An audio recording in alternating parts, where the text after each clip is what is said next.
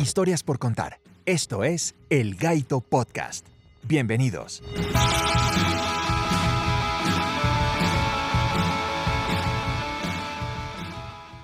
Dig, man, there goes Mac the knife.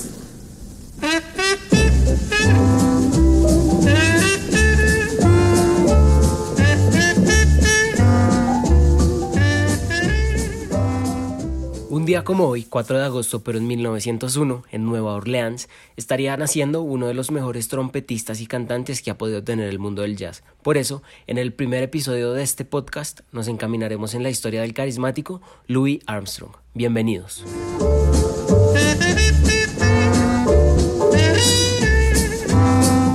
Louis Armstrong, más conocido como Pops o Satchmo, nació justo poco tiempo después de que se hubiera creado el jazz en Nueva Orleans. Nació en un barrio llamado Storyville, el cual había sido construido específicamente para que la gente de color pudiera vivir en Nueva Orleans. Nació bajo el techo de una familia bastante pobre y no tuvo la oportunidad de conocer a su papá porque cuando era muy pequeño los abandonó, así que su mamá tomó la posición de cabeza de familia en un momento en que la discriminación racial en todo el mundo en general era bastante complicada. Su educación infantil por falta de recursos, la tuvo que vivir en las calles cantando con sus amigos y haciendo maldades. Pero en 1913, con 12 años, en una celebración de Nochebuena, Armstrong realizó unos disparos al aire y a causa de esto es detenido y llevado a un reformatorio donde empezaría todo el amor hacia la música.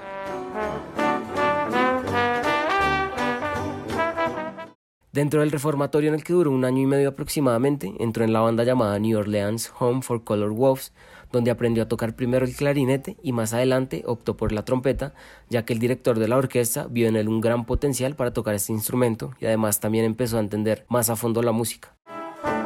Cuando salió del reformatorio tuvo varios trabajos como vendedor de carbón, repartidor de leche y trabajos similares, pero al mismo tiempo que realizaba estos trabajos empezó a realizar presentaciones con pequeños grupos en los cabarets de Storyville logrando hacer una reputación entre los músicos nativos de Nueva Orleans y es ahí donde conoce al cornetista Joe King Oliver, el cual marcaría su vida ya que sería su mentor en el mundo de la música.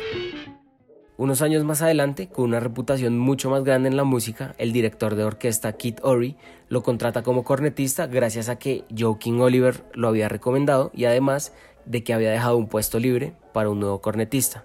Por ese camino Armstrong es contratado por la orquesta de Faith Marvel, en ese momento en Nueva Orleans, algunos barcos que eran de carga, que salían por todo el río Mississippi, se habían vuelto en una especie de barcos de discotecas bastante pesadas, donde se veían muchas drogas, alcohol, trabajadoras sexuales y demás, y estos barcos siempre llevaban una orquesta de jazz y es ahí donde Armstrong realiza su primera gira a lo largo de todo el río. Para él fue una época muy importante porque además de crear una reputación muchísimo más grande, tuvo la oportunidad de trabajar más a fondo en la escritura de la música. Mientras iba ocurriendo todo esto en la vida de Armstrong, la Primera Guerra Mundial llegaba a su fin, y en 1918, cuando se dio por finalizada, el barrio donde él vivió toda su vida, Storyville, fue cerrado, así que los músicos de jazz nativos de ahí tenían que emigrar a otro lado para poder seguir viviendo de la música, y la mejor opción en ese momento fue llevar su música a Chicago.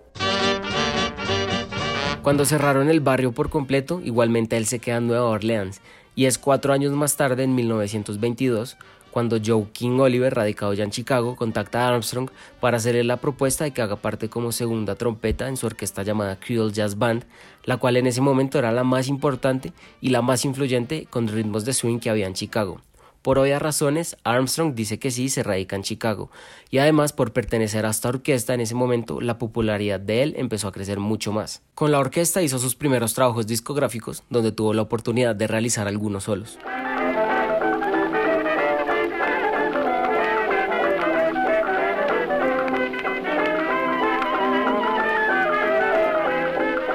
En la misma orquesta había una pianista llamada Lillian Harding, la cual sería una persona muy importante para él. Además de ser su esposa un año más tarde de conocerla, sería la persona que lo impulsaría a tomar su propio camino para crecer en su carrera artística y le enseñaría muchas cosas sobre la música jazz. Un año más tarde, en 1924, él decide irse a Nueva York porque el jazz empieza a llegar a esa ciudad con propuestas totalmente distintas a lo que se veía antes. Ahora eran orquestas muy grandes, las cuales tocaban con partituras y arreglos, dejando un poco atrás el verdadero encanto del jazz de Nueva Orleans, el cual consistía en la improvisación colectiva. Al llegar a Nueva York, uno de los mejores directores de orquesta del momento, llamado Fletcher Henderson, lo contacta para que se una a su orquesta como cornetista. Armstrong dice que sí, y en ese momento es cuando él decide aprender a leer música, logrando revolucionar el estilo y la forma de tocar de sus compañeros. Estando en Nueva York, conoció a grandes músicos como el pianista Clarence Williams y al saxo soprano Sidney Beckett.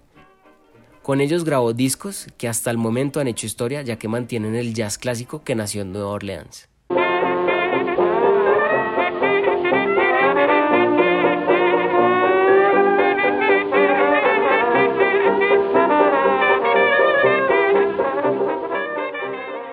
Por esa misma época el blues y el jazz empezaron a fusionar y algunas cantantes de blues se estaban poniendo de moda y es ahí cuando Armstrong tuvo la oportunidad de acompañar con su corneta a una de las mejores cantantes de blues que ha existido en toda la historia llamada Bessie Smith.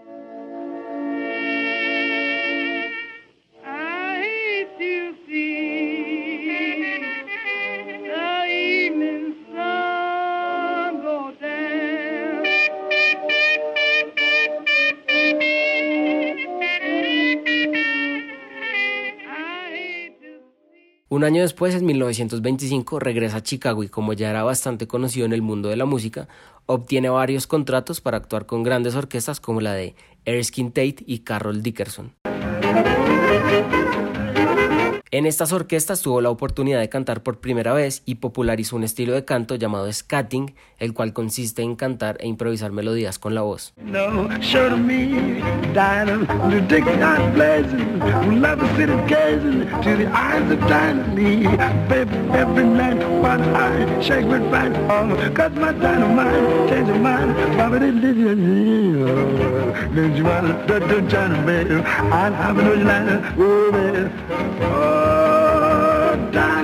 Mientras seguía actuando con estas orquestas, tuvo la idea de reunir a los mejores músicos del momento para formar su propio grupo llamado Louis Armstrong and His Hot Five and Hot Seven, en el cual estaban Louis Armstrong en la corneta y trompeta, Johnny Sear en el banjo, Johnny Dutz en el clarinete, Kid Ory en el trombón y su esposa Lillian Hardin en el piano. Con ellos grabaría 72 canciones de 1925 a 1928, siendo lo más importante que se ha hecho en la historia del jazz. Dentro de estas grabaciones se encuentran canciones como Muggles,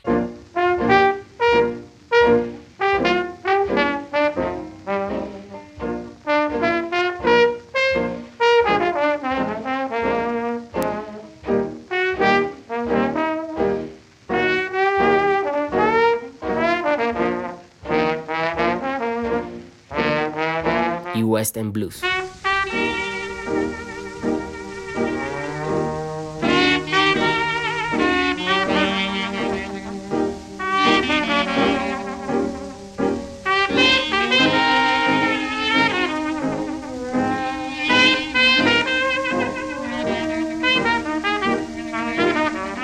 Luego del éxito que tuvo con Hot 5 y Hot 7, en 1929 Armstrong regresó a Nueva York para un año más adelante trasladarse a Los Ángeles y luego realizar su primera gira por Europa, la cual fue tan exitosa que hizo que él se trasladara ya por dos años y estuviera entre París y Londres. En 1935 aparece Joe Glasser en la vida de Armstrong, quien se convirtió en el representante de él, y le consiguió un contrato con la orquesta de Louis Russell, que era una de las más importantes en ese momento, y a causa de esto, Armstrong pasó de ser un músico reconocido por el jazz a ser un personaje destacado en la industria del entretenimiento, y es ahí cuando empieza a participar en varias películas y cortometrajes de Hollywood, como lo fue en 1947 en el film Nueva Orleans.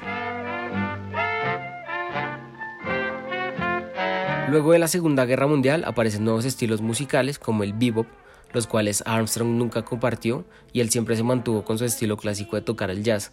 Pero además pasaba algo muy importante con el jazz y era que dejaba de ser música de salón y de baile y se convertía en música para sentarse y escuchar en teatros muy grandes, dándole una importancia relevante en la historia de la música.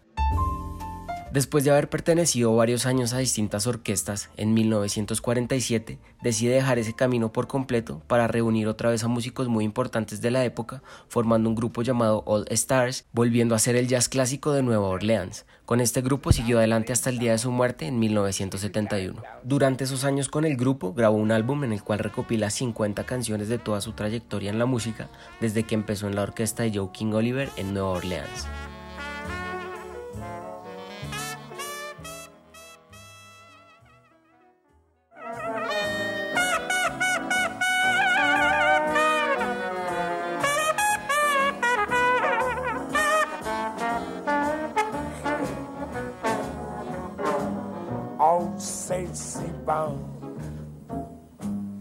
In France when they swing to romance because it's all so good. En 1959, Armstrong sufrió un ataque al corazón del cual se recuperó para poder seguir tocando hasta 1971, donde por problemas de otro ataque al corazón tuvo que guardar reposo por unos meses. Más adelante, un 6 de julio de 1971, por complicaciones de estos ataques, murió mientras dormía en su casa en Nueva York.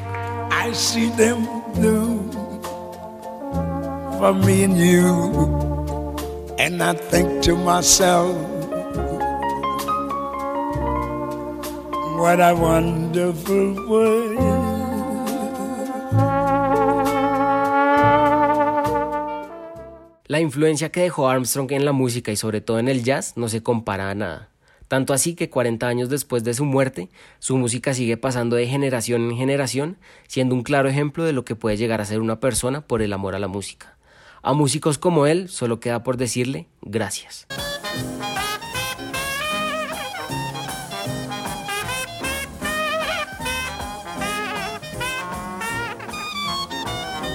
Recuerden que me pueden seguir por Instagram en algaito, donde estoy subiendo contenido todos los días. Espero que les haya gustado esta historia, cualquier recomendación es muy bien recibida, si pueden compartir el podcast estaría buenísimo y nada, gracias y nos oímos en la próxima.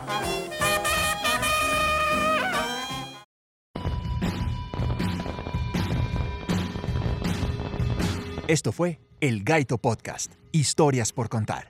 Hasta la próxima.